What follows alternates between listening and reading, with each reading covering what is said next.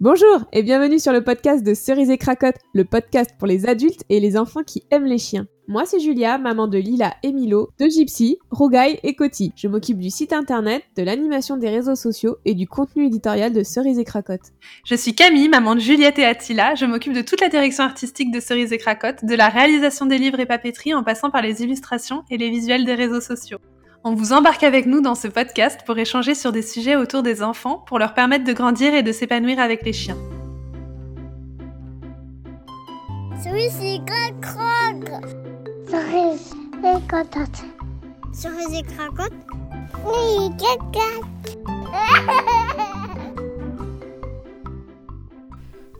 Bonjour à tous, c'est Julia au micro et je suis vraiment contente de vous retrouver pour cette nouvelle activité. Cette activité, elle peut être faite avec un enfant, mais vous pouvez également vous la faire tout seul si vous avez envie de vous amuser et de préparer une belle surprise à votre toutou. Nous avions vu dans euh, des épisodes précédents, dans des publications précédentes, euh, comment faire une tresse tout simplement en polaire. Euh, donc dans cet atelier, c'est tout à fait encore possible de faire de la tresse, mais aujourd'hui j'avais envie de vous parler du Scooby-Doo polaire. Scooby-Doo-Bidoo Je sais pas si c'est quelque chose que vous faisiez quand vous étiez jeune. Moi perso, j'étais une grosse, grosse accro du Scooby-Doo et j'avoue que je pouvais en faire des vingtaines par jour euh, jusqu'à temps qu'il n'y ait plus de fil, quoi, en fait. Mais après, je pouvais trouver tout et n'importe quoi comme fil pour en faire. Bref, on n'est pas là pour parler de mon enfance un peu euh, faux folle, mais vraiment de parler du Scooby-Doo polaire. En fait, vous pouvez le faire avec de la polaire que vous pouvez acheter en grande surface à des prix assez dérisoires euh, quand il y a des déstockages dans des magasins de tissus, mais vous pouvez également faire de la récupération avec des vieux pulls en polaire, avec euh, des vieilles couvertures en polaire. Le truc le plus important, c'est qu'il va falloir que la polaire soit extensible, euh, et en général, la polaire, elle est extensible dans un sens et pas dans l'autre. Par exemple, elle est extensible dans la longueur, mais pas dans la largeur ou inversement. Donc, ça va être super important de couper euh, la polaire. Donc, en fait, euh, il faut faire des bandes de 20 cm de large et que la longueur soit dans la longueur élastique, en fait. ça, c'est super important pour la suite de l'activité. Donc, si vous voulez faire une tresse, il vous suffira de faire trois longueurs d'une largeur, euh, moi je prends 20 euh, cm de large et en long en général je prends 1 mètre. Euh, ça fait déjà une bonne longueur. Et donc si vous voulez faire une tresse, bah, 3, bandes vous suffiront. Si vous voulez faire un Scooby-Doo, il vous faudra 4 euh, quatre bandes.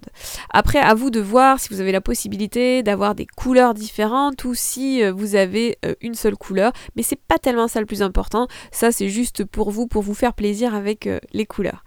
En fait, une fois que vous avez vos trois bandes, il suffit tout simplement de faire un nœud, de tresser assez serré et de refaire un nœud à l'autre extrémité. Et ça, ça vous donne ce qu'on appelle un tug.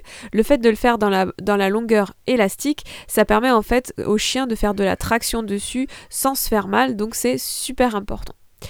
Pour le Scooby-Doo, c'est exactement la même chose, sauf qu'on va faire du Scooby-Doo. Donc je vous invite à aller voir euh, la vidéo qui sera euh, en lien de ce podcast euh, et qui sera également sur les réseaux sociaux. En fait, le Scooby-Doo, c'est vraiment... donc vous faites un nœud avec vos quatre bandes et vous faites une boucle avec deux bandes en face à face et vous faites passer les bandes latérales dans la boucle qui est la plus loin.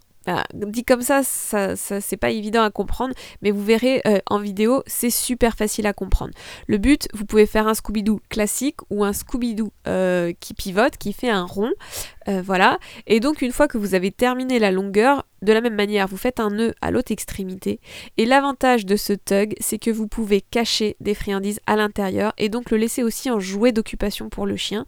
vous pouvez cacher des croquettes aussi du chien et ça peut être vraiment euh, une bonne alternative au jeu d'occupation.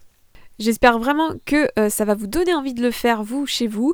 Donc soit une simple tresse pour teguer le chien et avoir vraiment un bon jeu dans l'attraction avec son chien, soit euh, ce Scooby-Doo qui va être autant efficace pour le tug, pour l'attraction avec le chien, pour le jeu avec le chien, que une alternative super intéressante pour un jeu d'occupation cachant donc euh, quelques petites croquettes ou friandises aux chiens à l'intérieur. Je vous laisse aller découvrir la vidéo. Bien sûr, vous pourrez retrouver l'article de blog complet sur notre euh, site internet et toutes les autres activités et interviews en détail sur le site internet. Je vous dis à très très bientôt pour un nouveau podcast et passez une bonne semaine.